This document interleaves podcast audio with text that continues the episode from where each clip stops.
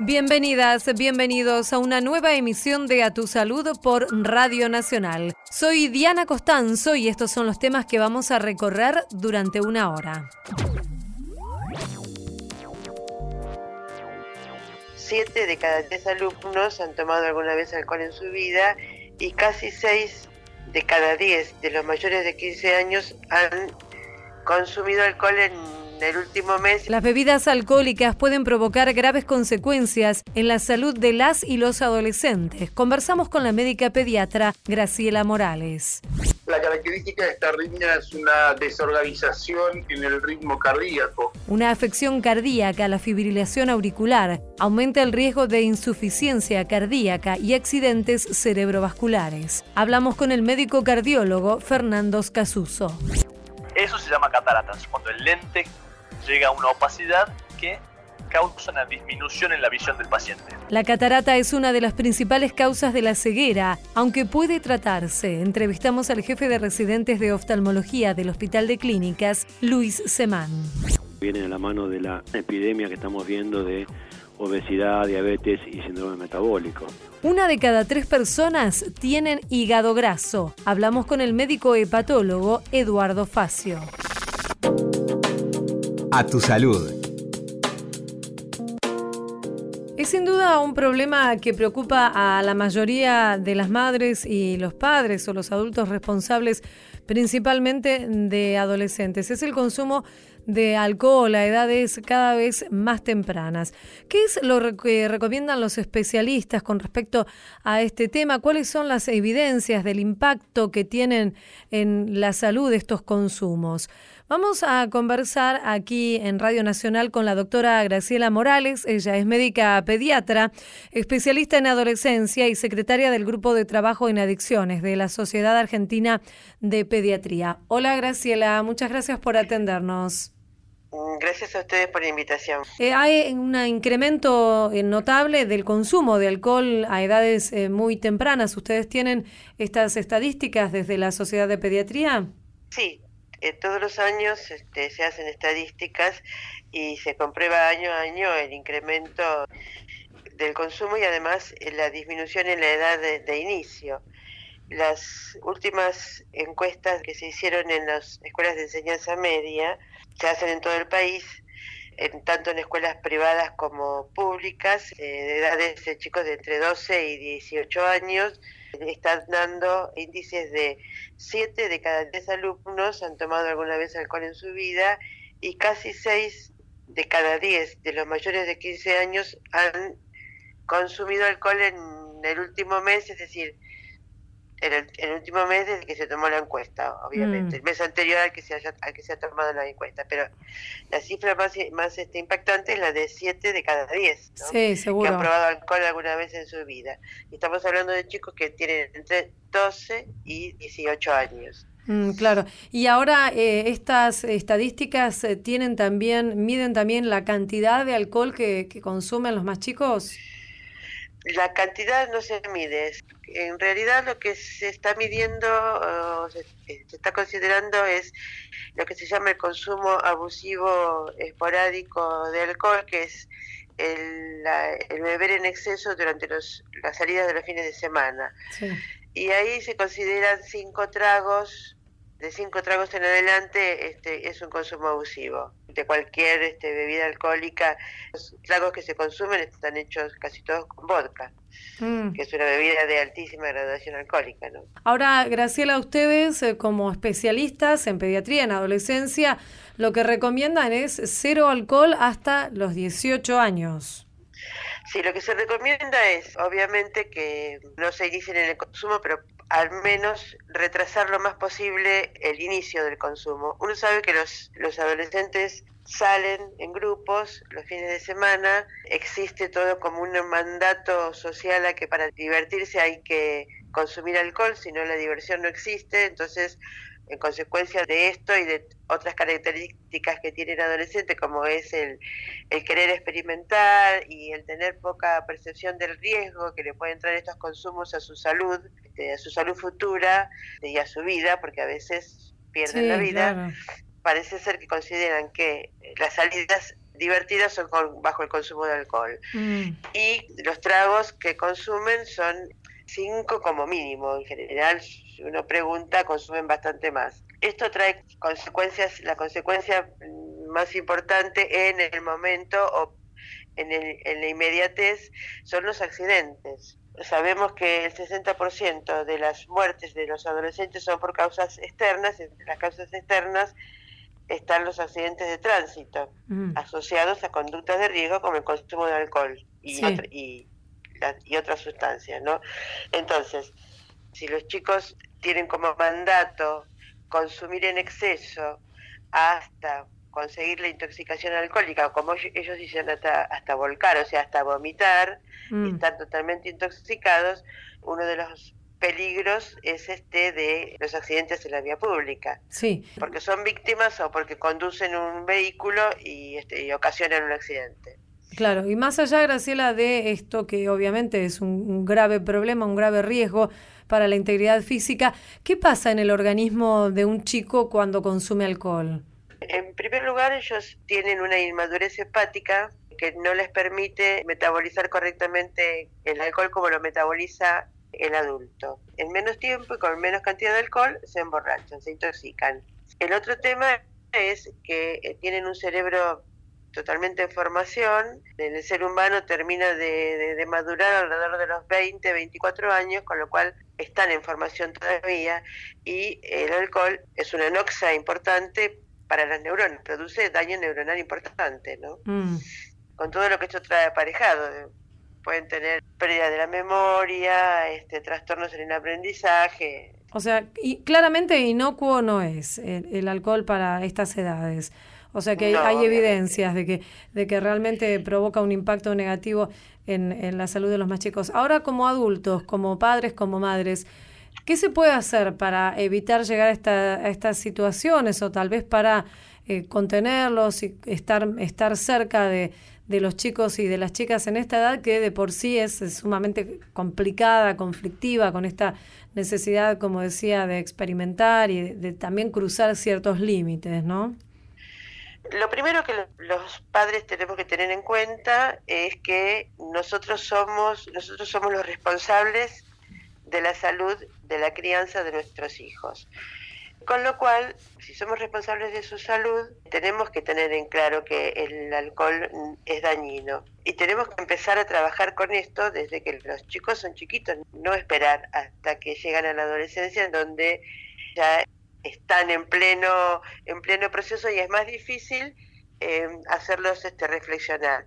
De todas maneras, no es imposible, uno puede trabajar con ellos, lo que uno aconseja es que los padres se sienten a dialogar con los hijos, no es fácil, porque mm. muchas veces nos cierran la puerta de su cuarto en la cara, nos dicen que no les pasa nada, que todo está bien, pero uno tiene que seguir insistiendo, uno tiene que tratar de dialogar con ellos, tiene que tratar de conocer a, su grupo de amigos y esto no es algo policial, ¿no? Esto tiene que ser como algo normal que pueda suceder y estar alertas si hay algún cambio en el grupo de amigos, porque es, es muy importante cuando cambian de, un grupo común, del grupito que siempre tuvieron en la escuela y empiezan a salir o este con amigos que consumen. Mm. Con lo cual va a ser mucho más fácil que consuman también ellos. Explicarles que el alcohol es dañino, explicarles por qué, pero además tener presente que el chico, el adolescente necesita transgredir, porque esto forma parte de su adolescencia. Entonces, alguna vez va a transgredir, como hemos transgredido todos en nuestra adolescencia. Sí. Creo que más de uno este, ha tenido alguna borrachera pero sabíamos que estaba mal, mm. sabíamos que, que esto nos iba a traer las consecuencias, la consecuencia de que nos iban a retar o que por ahí nos iban a poner una sanción tipo, bueno, no salí por un mes, etcétera. En este momento estas cosas no se dan. Los padres no lo ven como algo que esté mal, no le ponen ninguna ninguna sanción, no hay ningún... No, los claro, los límites, ¿no? Transgreden, o sea, la transgresión se, se convirtió en algo habitual, ¿eh? no mm. tienen límites, exacto. Entonces, bueno, no es fácil ponerle límites al adolescente, hay que estar, es una tarea agotadora que son 25 horas por día. Este, sí, sí. Bueno, sí, lo puedo atestiguar. ¿eh? por suerte dura poco. Sí, ¿no? Se pasa, usted me dice que se pasa rápido. Nos permite sobrevivir, sí. Y mellizos, además, imagínense el cuadro. Ah, bueno, bueno. Bueno, sí, es, es doble. Pero bueno, también... Hay, hay, que, hay que clorar otra madre. Sí, claro.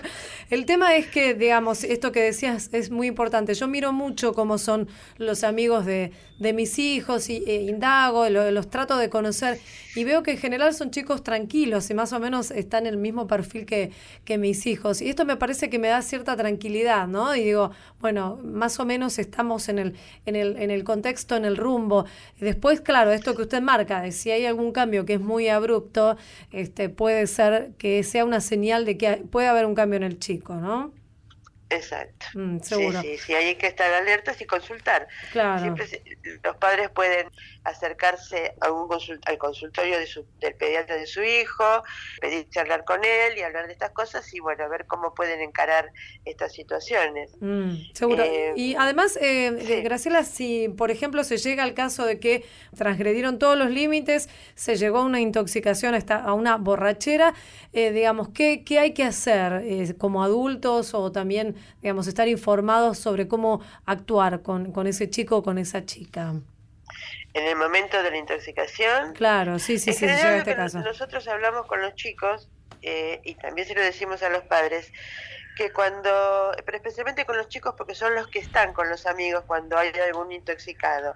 Cuando van a bailar así en grupo y bueno, y alguno este, tiene una intoxicación alcohólica, lo primero que tienen que hacer es buscar ayuda médica o llamar una ambulancia, o a veces hay ambulancias cercanas a, este, a los boliches, a las salidas de los boliches, y llamar a algún adulto. No importa si es el padre del chico que está intoxicado o es el padre de otro, pero llamar, estar con un adulto. Después si lo retan, eso no, no importa, en el momento esto es lo que hay que hacer. Y entre las cosas que le decimos a los chicos es que traten de que eh, abrigarlo, de ponerlo de costado porque si, así si vomita no se aspira el vómito, no tienen que dejarlo solo, no es que llamé llamé al papá de fulanito, llamé a la ambulancia y, nos vamos, nos dejamos. No, no lo tienen que dejar solo, se tiene que quedar con él y a veces cuando el chico llega borracho a la casa, una de las cosas que por ahí hacen los padres es meterlo bajo la ducha. Mm. Y eso es un error porque el cuerpo está frío y se enfría más todavía. Hay que dejarlo tranquilo, hay que abrigarlo, ponerlo de costado y esperar que venga la ayuda médica. Queremos agradecerle a Graciela Morales, médica pediatra, especialista en adolescencia de la Sociedad Argentina de Pediatría. Le agradecemos muchísimo esta charla con Radio Nacional. Le mandamos un saludo. Bueno, muchísimas gracias a ustedes. Hasta luego. Adiós. En la radio de todos a tu salud. Se estima que 400.000 argentinos y argentinas tienen fibrilación auricular. Esta es una enfermedad que no muchos conocen, pero que puede llegar a aumentar la mortalidad y también las posibilidades de padecer insuficiencia cardíaca y también de un accidente cerebrovascular. Sobre este tema vamos a conversar aquí en Radio Nacional con el doctor Fernando Casuso, él es jefe del Servicio de Electrofisiología del Instituto Cardiovascular de Buenos Aires. Ya lo estamos saludando. Hola Fernando, Diana Costanzo, aquí en Radio Nacional. Un saludo para vos y a toda la audiencia. Fernando, en principio que nos explique de qué se trata, qué es la fibrilación auricular, esta enfermedad que tal vez hay personas que viven con ella pero no la conocen. Como ya hiciste la introducción del tema, hoy por hoy hay que decir que es la arritmia más frecuente. La característica de esta arritmia es una desorganización en el ritmo cardíaco. Todos sabemos intuitivamente o porque lo hemos constatado que el corazón late de forma regular, como si fuera el segundero de un reloj, y de pronto el corazón se acelera y sus latidos son eh, caóticos, totalmente irregulares. Esto hace percibir al paciente su propio latido, que en medicina se llama palpitación, y además genera síntomas acompañantes como puede ser el dolor de pecho, el mareo o incluso en algunos raros casos la pérdida de conocimiento. Y esto es en definitiva lo que es la fibrilación auricular, una desorganización eh, y una aceleración del corazón al mismo tiempo. Ahora, la persona que, que, vive con esta, con esta condición se da cuenta, digamos, hay síntomas o a veces puede tener la enfermedad y no percibirla. Muy buena pregunta. Em, lamentablemente los últimos estudios arrojan que el 50% de los episodios eh, de fibrilación auricular el paciente no los percibe, por lo cual eh, hay que empezar a educar al paciente, eh, a pacientes que están en riesgo de tener esta arritmia, pues podemos hablar quiénes son, a que em, esté muy atento para poder detectarla porque si no, lamentablemente, la enfermedad debuta o con la presentación de insuficiencia cardíaca o eh, con la presentación de una embolia cerebral, eh, que son dos comorbilidades de, esta arritmia y digamos sería muy lamentable llegar tarde al diagnóstico. ¿Y cuáles son, doctor, estos factores de riesgo que mencionaba? En general, los pacientes que tienen más de 65 años son los pacientes que más alto riesgo tienen y sobre todo si tienen factores de riesgos cardiovasculares. ¿Cuáles son estos? Son todos aquellos que enferman al corazón, como puede ser la presión alta, como puede ser el sobrepeso o mismo la obesidad, el colesterol elevado, el sedentarismo y el hábito de fumar. Todas estas situaciones conllevan a que el riesgo de tener una fibrilación auricular aumente cinco veces con respecto al de la población general. ¿Cómo se realiza el diagnóstico? El diagnóstico del paciente que está a la pesquisa, porque hemos detectado que es un paciente de riesgo, debe aprender a tomarse el pulso y creo que esta es la medida más elocuente y la más efectiva porque se la puede hacer varias veces en un lapso de una semana y se puede hacer en cualquier lugar y en cualquier momento. Si el paciente estuviera sintomático y nos refiere esta presencia de palpitaciones que son generalmente de inicio brusco y de interrupción brusca, lo que uno eh, busca hacer es un monitoreo con sistema de Holter, es decir, vulgarmente se conoce como electrocardiograma de 24 horas, se sigue em, evaluando con una ecocardiografía, que es tomar imágenes del corazón para ver en qué condiciones está de función de forma y tamaño, y el electrocardiograma, por supuesto, eh, debe ser de rutina en toda consulta con el médico en un paciente que eh, refiere este síntoma palpitaciones. ¿Y por qué se dice, doctor, estamos hablando, le recordamos a nuestros oyentes con el doctor Fernando Oscasuso del ICBA, ¿por qué se dice entonces que tiene relación con la posibilidad de incrementar el riesgo de un accidente cerebrovascular, una CB?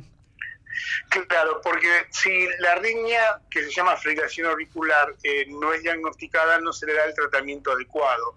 Mm. Eh, la principal comorbilidad de esta arritmia es formar coágulos dentro del corazón que son despedidos y viajan hacia el cerebro. Para evitar esta complicación que es muy conocida se usan drogas como los anticoagulantes y en primera instancia para la arritmia se usan drogas que se llaman antiarrítmicos. Por eso que es muy importante el diagnóstico porque una vez que el problema se conoce uno puede iniciar el tratamiento y además ayudamos al paciente eh, en un espacio que tenemos en nuestra institución que es la clínica de fibrilación auricular donde abordamos todos los aspectos relacionados a esta enfermedad. No sirve eh, de mucho dar el antiarrítmico y el anticoagulante si el paciente continúa con su sobrepeso, es sedentario, tiene la presión alta o incluso tiene problemas respiratorios.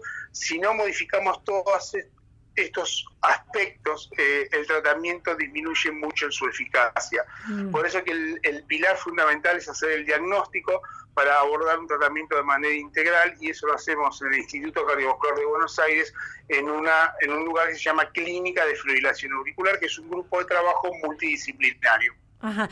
¿Y esto, digamos, esta condición se cura o solamente se puede controlar y, mantener, digamos, así, por así decirlo, en términos sencillos, a raya, en control para que el paciente no tenga otros tipos de, de consecuencias, de manifestaciones? Sí, digamos que en un primer momento lo que se busca con el paciente es modificar su hábito de vida por todo lo que dijimos anteriormente, indicar el tratamiento medicamentoso, y si vemos la falta de respuesta a estas medidas, sí vamos al tratamiento que es invasivo, pero que sí que busca obtener la curación de la fibrilación auricular, como es la ablación de, de fibrilación auricular por radiofrecuencia o por congelamiento. Esto son, eh, es un procedimiento percutáneo que se hace de manera ambulatoria, donde buscamos ir a sacar todos los cortocircuitos que tiene el paciente en el corazón desde el punto de vista eléctrico para eliminar la probabilidad o las chances de la recurrencia de la arritmia que no ha podido ser controlada mediante la medicación. Los pacientes eh, son diagnosticados y pueden eh, tratarse, pero esto a veces, el tema del diagnóstico se demora y esto es lo que usted nos contaba, que puede tener estas consecuencias que no son las, las deseadas para, para las personas. Digo, ¿hay, ¿hay una demora en el diagnóstico muchas veces? Sí, bueno, esa fue nuestra primera toma de conciencia del problema, ¿no? Cuando vemos que los pacientes que consultaban tenían alrededor de 6 a 10 años de historia de esta arritmia. Eh, eso es un tiempo muy valioso que se pierde y no se puede recuperar en, en relación a esta enfermedad. Cada episodio de arritmia enferma el corazón y lo pone en chances de insuficiencia cardíaca o de fibrosis y hace que la arritmia se torne irreversible. Por lo tanto, el diagnóstico precoz, y por eso digo que la maniobra de la toma de pulso en el domicilio, en la oficina, donde sea, es de gran importancia porque nos ahorra mucho tiempo que necesitamos para poder ayudar a nuestro paciente. Seguro. Y esto que usted decía, eh, doctor, el tema de los hábitos saludables, no solamente para esta afección, sino para cuidar nuestro corazón en general, es sumamente importante y creo que cada vez se está tomando eh, más conciencia de lo importante que es tener una vida sana, saludable, con ejercicio, con una alimentación acorde. ¿Esto es una manera también de, de prevenir que aparezcan este tipo de, de afecciones? Sí, ese es un segundo eh, gran mensaje que incluso nosotros los médicos nos hemos sorprendido. Parece que lo que le hace mal al corazón también le hace mal a la electricidad del corazón, le hace mal al cerebro, le hace mal al riñón. Es decir, cuando uno tiene una vida saludable, son varios órganos en los que repercuten y vamos a tener múltiples enfermedades en general, son todas pertenecientes al sistema cardiovascular. O sea que no solamente por la arritmia uno debería recomendar un estilo de vida saludable, sino por todo lo que venimos a decir para preservar todos los otros órganos nobles y vitales. Queremos agradecerle al doctor Fernando Casuso, jefe del Servicio de Electrofisiología del Instituto Cardiovascular de Buenos Aires, por esta charla con Nacional. Le mandamos un saludo muy amable. No, yo soy el agradecido y bueno, gracias por esta comunicación y un gran saludo. Hasta luego. A tu salud. El corazón humano late aproximadamente 70 veces por minuto. Así transporta la sangre que lleva oxígeno a cada parte del cuerpo. Pero este órgano vital puede enfermarse, por eso es necesario cuidarlo con hábitos saludables, controles médicos y actividad física. Ignacio Berra es médico cirujano cardiovascular del Hospital de Pediatría Garrahan. Creo que el corazón es importante debido a que es lo que impulsa la sangre al cerebro y esto nos permite pensar, impulsa la sangre a los músculos y a los huesos y nos permite caminar y poder hacer nuestras tareas diarias de todos los días y por eso nos sentimos útiles y desde el punto de vista metafórico el corazón es parte de nuestra pasión y implica también su actividad biológica, ¿no? que implica que ayuda al resto de los órganos a funcionar y como seres humanos nos permite vivir. En la Argentina, una de cada cinco muertes se produce por causas cardíacas. Los principales factores de riesgo son la presión arterial alta, el colesterol elevado y la obesidad. También el sedentarismo y el tabaquismo. Aquellas personas que ya viven con alguna enfermedad cardiovascular deben extremar los cuidados. El doctor Daniel Berrocal es jefe del Servicio de Hemodinamia y Cardiología Intervencionista del Hospital Italiano de Buenos Aires la diabetes, tenerla muy controlada, si son hipertensos, eliminar completamente la sal y tener controles periódicos de su presión arterial y por supuesto tomar aquella medicación que su médico, su cardiólogo le haya indicado en forma constante y no dejar de hacerlo. En la Argentina, cada año se producen alrededor de 50.000 infartos que muchas veces no son atendidos a tiempo. Una de las afecciones del corazón poco conocidas es la fibrilación auricular. Esta arritmia aumenta el riesgo de insuficiencia cardíaca y de ataques cerebrovasculares, pero muchos pacientes llegan tarde a su diagnóstico, ya que pueden no presentar síntomas. El tratamiento incluye medicación y cambio de hábitos. El doctor Fernando Casuso es jefe del Servicio de Electrofisiología del Instituto Cardiovascular de Buenos Aires La principal comorbilidad de esta arritmia es formar coágulos dentro del corazón que son despedidos y viajan hacia el cerebro. Para evitar esta complicación que es muy conocida se usan drogas como los anticoagulantes y en primera instancia para la arritmia se usan drogas que se llaman antiarrítmicos.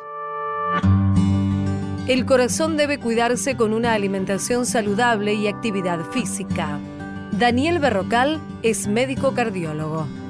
El estrés suele ser el más difícil de corregir porque, bueno, a veces la vida normal nos somete a un determinado nivel de estrés, pero aquellas personas que realmente están atravesando por un periodo de estrés muy particular pueden ayudarse, ya sea con ayuda profesional o a veces también indicado por un profesional con alguna medicación para poder bajar el nivel de estrés.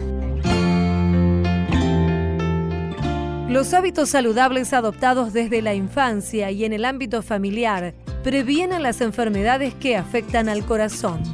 La Organización Mundial de la Salud propuso la iniciativa 25 por 25, reducir 25% la mortalidad prematura por enfermedades cardiovasculares para 2025.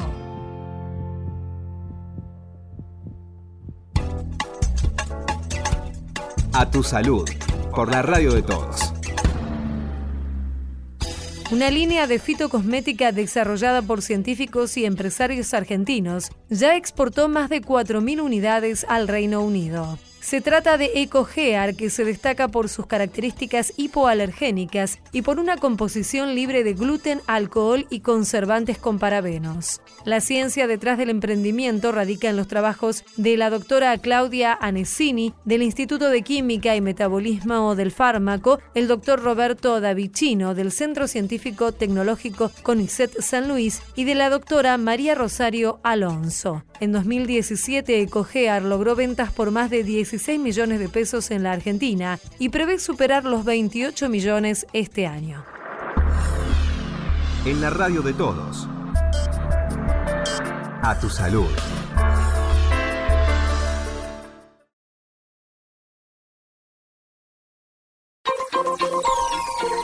Seguimos en A tu salud.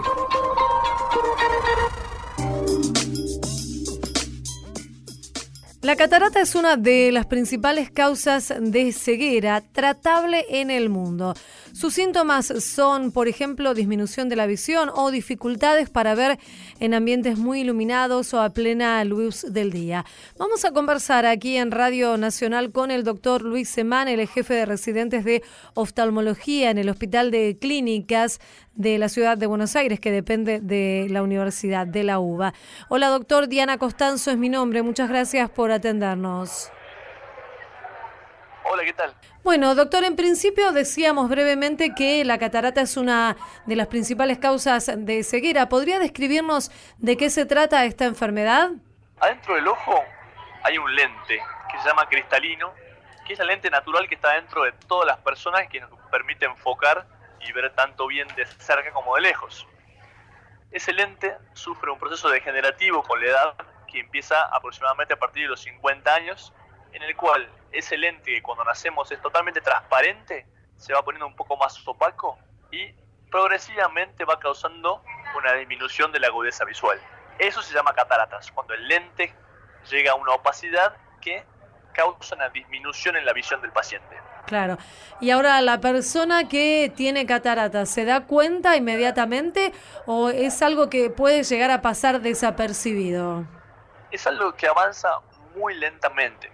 La persona va a notar que cada vez ve un poquito menos, que le molestan las luces, que ve distintos los colores y sobre todo que le cuesta leer, por ejemplo, o le cuesta manejar.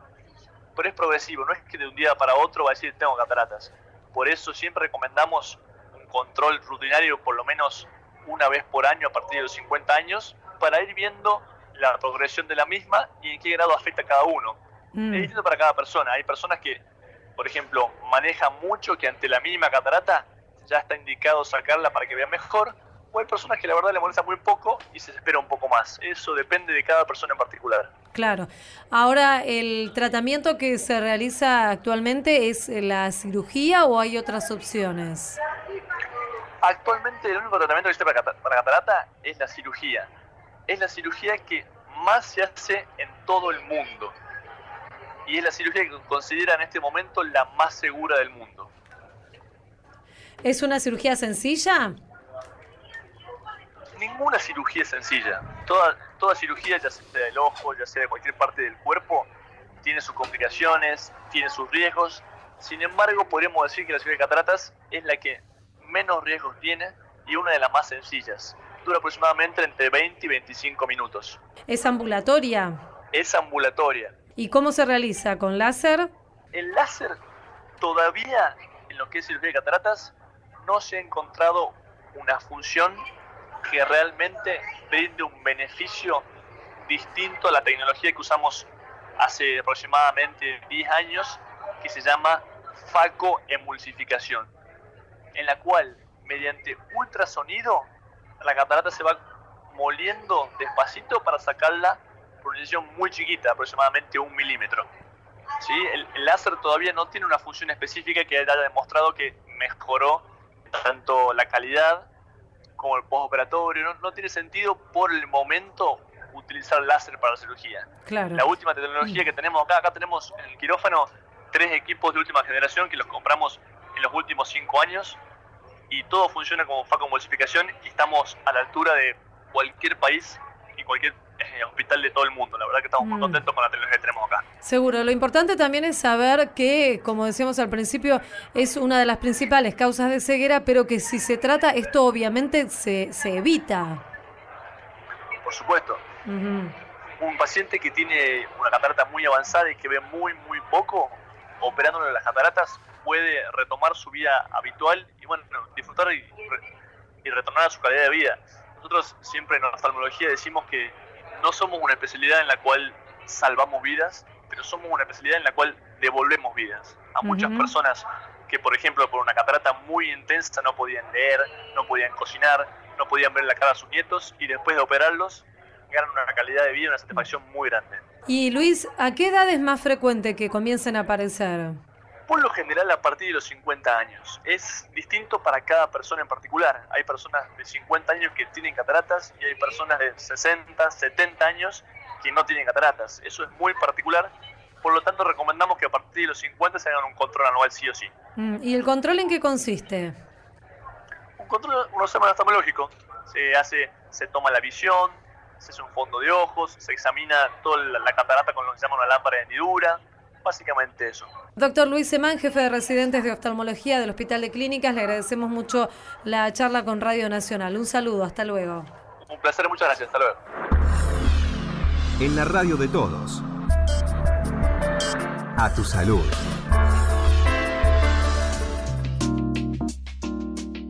Llevar un estilo de vida poco saludable es perjudicial para la salud, como todos y todas lo sabemos, por múltiples motivos. Algunos son más conocidos, como por ejemplo el incremento de los riesgos para la salud de nuestro corazón, la diabetes y también algunos tipos de cáncer. Hay otros efectos que tal vez no son tan conocidos o no tienen tanta difusión como son el hígado graso. Sobre este tema vamos a conversar aquí en Radio Nacional con el doctor Eduardo Facio. Él es médico hepatólogo y es jefe de la sección de hígado del Hospital Alejandro Posada. Ya lo estamos saludando. Hola Eduardo, Diana Costanzo es mi nombre. Lo saludo aquí en Radio Nacional. ¿Cómo está? Hola, ¿qué tal, Diana? Bueno, en principio, doctor, que nos explique y nos cuente un poco acerca de, de qué es el hígado graso y por qué puede producirse esta condición de salud. Bueno, el hígado graso es eh, hoy en día la enfermedad más frecuente que, es- que vemos en los consultorios de hepatología. Es la enfermedad hepática crónica más frecuente en todo el mundo, tanto occidental como también en Oriente. Y se estima actualmente que afecta a 20 a 30% de la población mundial. Esto es así porque viene de la mano de la epidemia que estamos viendo de obesidad, diabetes y síndrome metabólico. Eh, la repercusión que esto va a tener sobre la salud pública va a ser muy, pero muy importante. En países como Estados Unidos ya saben que en el futuro cercano va a ser la primera causa de necesidad de trasplante hepático. Mm. Esto un poco para comentar un poquito sobre cuál va a ser la repercusión, ¿no es cierto? ¿Y aquí en el país eh, tenemos algún tipo de, de estadísticas, de cifras? No tenemos cifras a nivel de la población general, pero nosotros sabemos, los médicos que hacemos asistencia clínica, que vemos, hacemos consultorio todos los días, que esta también es la enfermedad hepática más frecuente. Mm. No hay ninguna duda de eso. ¿Cómo se diagnostica el hígado graso? En realidad los pacientes, como casi todos los pacientes que tienen enfermedades hepáticas, esto es muy importante enfatizarlo, no tienen síntomas. Los pacientes que tienen hepatitis C, por ejemplo, hepatitis B, hepatitis autoinmune, con todos los pacientes pasa lo mismo. Están asintomáticos, son enfermedades muy, pero muy peligrosas por eso, porque los pacientes no sienten nada, y todas ellas pueden evolucionar a la cirrosis, que es el grado máximo de, de daño en el hígado y lo que después puede ocasionar insuficiencia hepática y un montón de complicaciones. O sea que los pacientes en general se detectan porque se hacen una ecografía de control o porque se hacen un hepatograma y se les puede encontrar entonces las enzimas alteradas o en la ecografía se encuentra una forma de ver el hígado graso característica que es que se lo ve más claro que lo normal. Mm. Entonces generalmente empieza ahí el estudio. Son pacientes que a lo mejor son derivados o por el médico clínico o por el diabetólogo, porque claro, estos pacientes tienen lo que se llama el síndrome metabólico, o sea, son pacientes que tienen por una parte sobrepeso o obesidad, tienen aumentado los triglicéridos, tienen hipertensión arterial, tendencia a la diabetes, es parte del cuadro que ellos tienen, ¿no es cierto? O sea que ante todos estos eh, síntomas que usted está manifestando y que está enumerando, el médico puede sospechar de una condición de hígado graso y así se piden los estudios al especialista. El, médico lo sospecha, pero un problema que un problema que nosotros vemos es que en general el médico clínico, el médico generalista, por lo menos hasta hace poco tiempo no tenía una real conciencia del potencial que tiene el hígado graso no alcohólico de causar todas estas consecuencias que estoy mencionando, ¿no?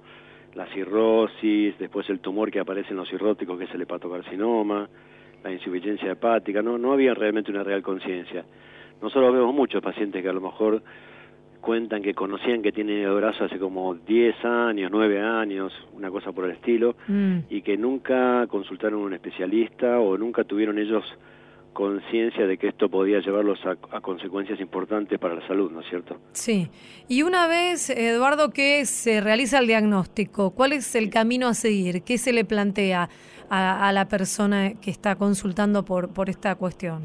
En general, lo que uno tiene que saber como médico hepatólogo y también como médico clínico es que, digamos, la enfermedad puede llevar al paciente a la cirrosis, pero no todos los pacientes van a tener ese tipo de evolución. Sí. En realidad van a ser una minoría que puede ser a lo mejor el 10 o el 15%. Lo que pasa es que como hay, es tan frecuente la enfermedad, realmente van a ser muchos los pacientes que lleguen a la cirrosis.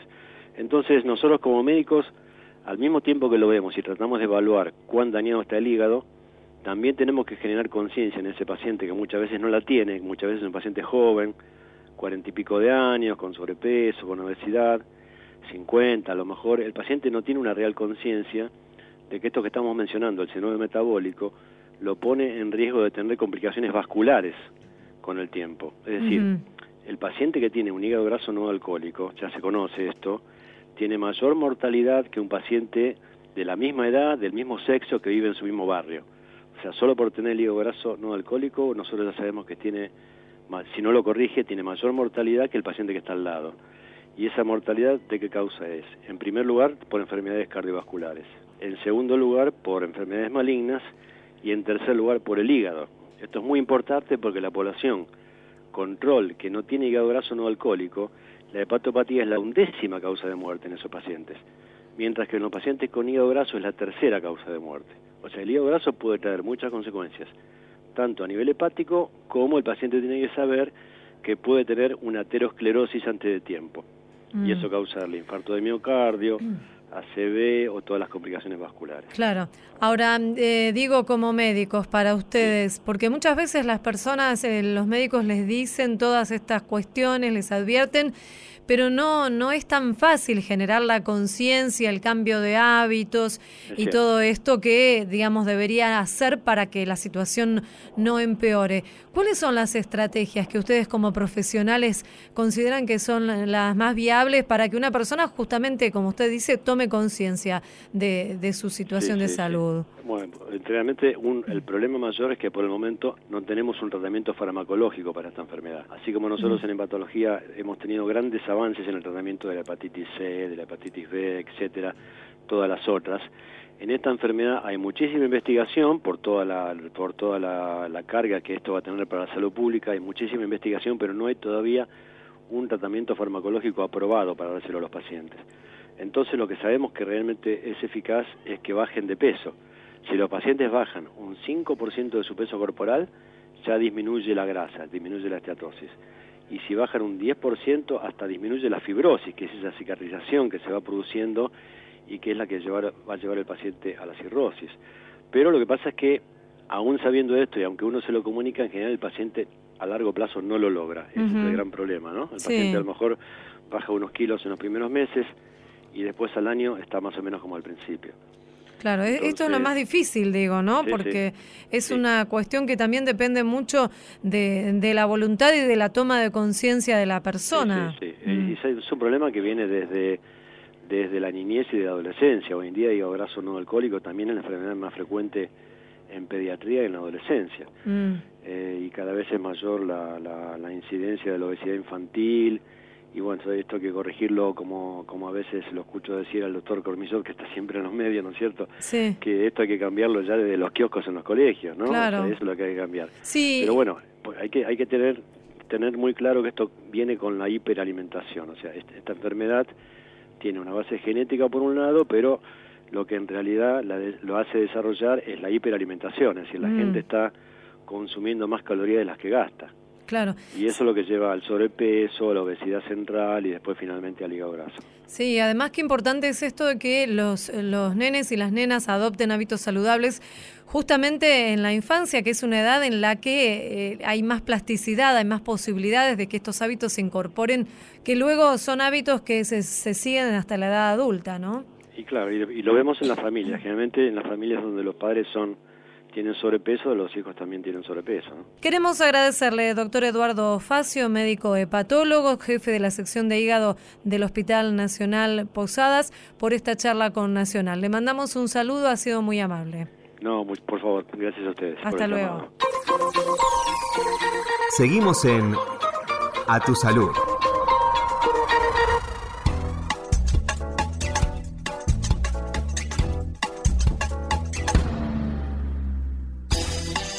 Los análisis definitivos confirmaron que no hay brote epidémico por la bacteria Streptococcus pyogenes. Los expertos de la ANLIS Malbran además comprobaron que la bacteria no ha adquirido mayor virulencia o transmisibilidad que la habitual. Los análisis se realizaron sobre las muestras de personas fallecidas por la infección durante septiembre de este año. Estos resultados definitivos y oficiales indican que no hay evidencia de la emergencia de una variante más agresiva de la bacteria en la Argentina. Esto fue A Tu Salud, un programa dedicado a los últimos avances en medicina, prevención y tratamientos. Hasta la próxima emisión.